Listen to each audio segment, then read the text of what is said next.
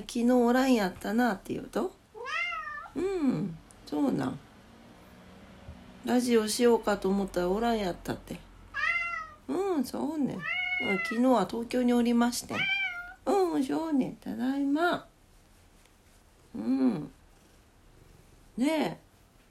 昨日帰ってきた時マフぼーっとしとったもんね。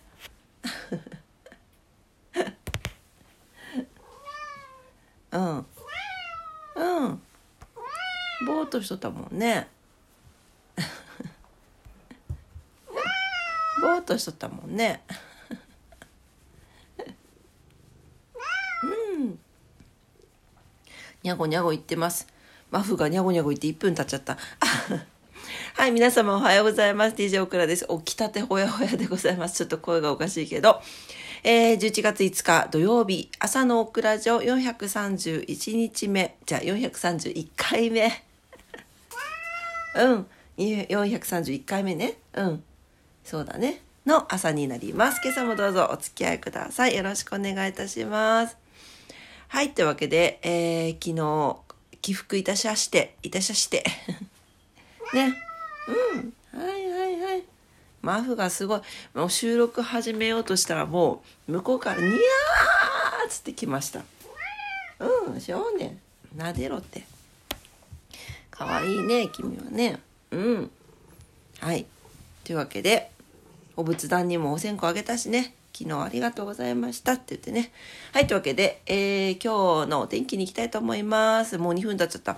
えー、福岡市のお天気です。今日は晴れ、最高気温17度、最低気温10度ということで、昨日よりね、最高気温がマイナス2度、最低気温がマイナス4度下がってます。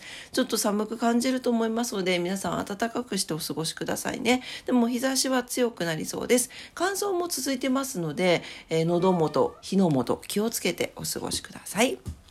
はい、えー、糸島です。なーに、抱っこしちゃうよ。まふちゃん抱っこ嫌いでしょ？よいしょ。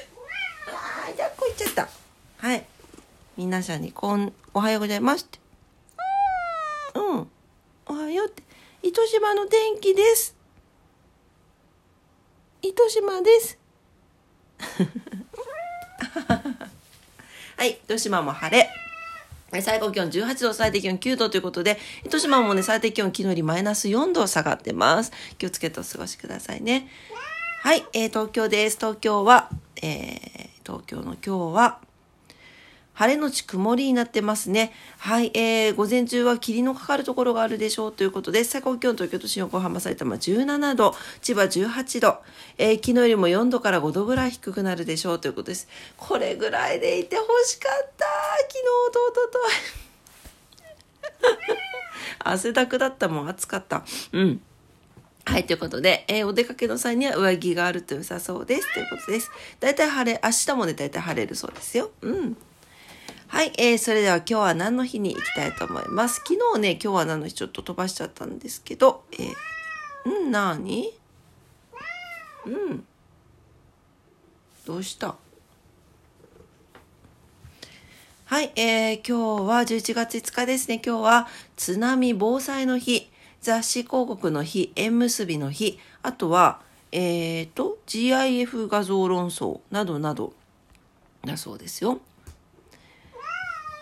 はい。えー、嘉永7年の11月5日、えー、紀伊半島から四国沖を震源としたマグニチュード8強とされる安政南海地震が発生したということで南海トラフの一つに数えられる大地震の影響で南海道東海道がに大津波が襲来した、えー、その際に紀の紀紀紀の国広紀ノ国高村かな？の浜口五両氏が稲わらに火をつけて、えー、暗闇の中で逃げ遅れていた人たちを高台に避難させ命を救い島民のために追力したとの逸話が残っているそうでこの逸話をもとに小泉八雲が稲村の日という物語を執筆。ああちょっとなんかあのさっき炊いたお線香があの同じ部屋にあるんですけど すごい喉に来て今すごい喋りにくくなってます。と思って後ろ向いたらあの仏壇の方向いたらローソン消すの忘れてました。はい、あの消せよって言われてるのかもしれないですね。はい、ということで、あ、そうそう。でね、でここの稲村の日というのを物語を書いたんだそうです。で、これが小学校の教科書にも掲載されたことにちなんで、警戒の年度ともに記念日が制定されている。で、このエピソードを知った国連が同じ理由から世界津波の日として記念日に制定して、国際デーとしても展開されているそうです。ねえ、だから、あれですよね、やっぱり、もう、これ自然災害でしょうがないから、しょうがないけどやっぱり怖いじゃないですか。起こった時にどういうことができるのかっていうことを事前にちゃんとね準備しておくっていうことがやっぱり私たちができることなんじゃないかなと思います。はい。それぐらいですかね。はい。えー、で、えっと、えー、でっとって何？えー、あ、昨日ね、ちょ寝起きだから脳のみそも起きてないんですよ。すいませんね。喉もちょっとガラついてますけどね。はい。えー、とね、昨日、えー、っと、昨日のことわざ読めてないから、今日はことわざを2つ読みたいと思います。はい、えー、昨日の分、65日目のことわざです。昨日のことわざはフランスで、料理は前菜スープの順で手をつける。物事の順序とはということで、はい。えー、フルコースの料理には、その料理を最大限楽しめるように食べる順番があります。このことわざは、何事も夢や目標には実現しやすい順番があると示しています。例えば、ライターになりたいと思ったら、SNS や同人誌など、まずは文章を書き上げることが第一歩。書いたことがなくて人に見せる実績がなければ、どの会社も依頼してきません。ということです。確かにね。でもなんか、一発当ててやろうみたいな人って結構意外といたりするんですよね。そんな当たんないから。ね、当たればいいなと思いますよ。宝くじとかもね。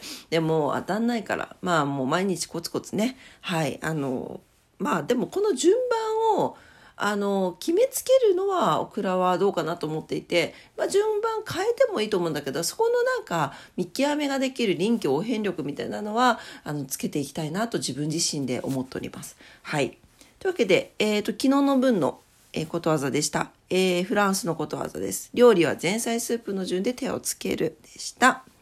はい。で、今日の分ですね。66日目のことわざ。今日ですね、ポルトガルのことわざでございます。はい、えー、戦の時には武器は磨かない。うん。ということかな。えー、有事に備えて準備を怠らないということが大事という意味のことわざです。えー、例えば明日、役員の前でプレゼンがある場合、前もってプレゼン内容の確認をもとより、使う機材に至るまで気を配って万全を期すことが大切です。本番に強い人は準備に余念がありませんということです。あー、なるほどね。だから、戦の時にはっていうことだから戦の始まる前までには武器は磨いているんだけど戦の時には武器は磨かないよというま武器はもう使うものだという感じでしょうね。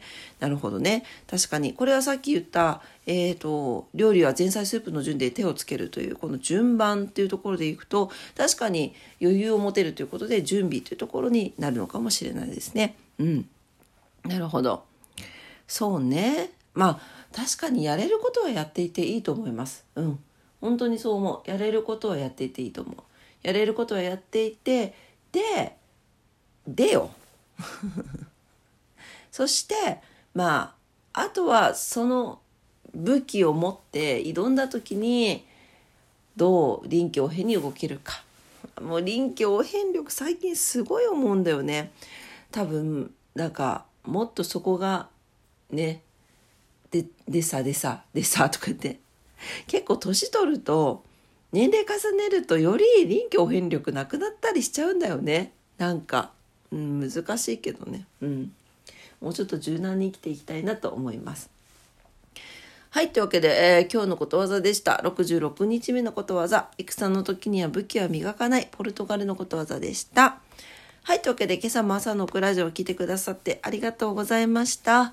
はい、えー、ちょっとなんか線香にむせながら 朝起きて脳の味噌も起きてないし、みたいな日でしたが、はい。えー、今朝も聞いてくださってありがとうございました。今日ね、土曜日か。土曜日だよね。そうだよね。土日お休みの方多いんじゃないかなと思います。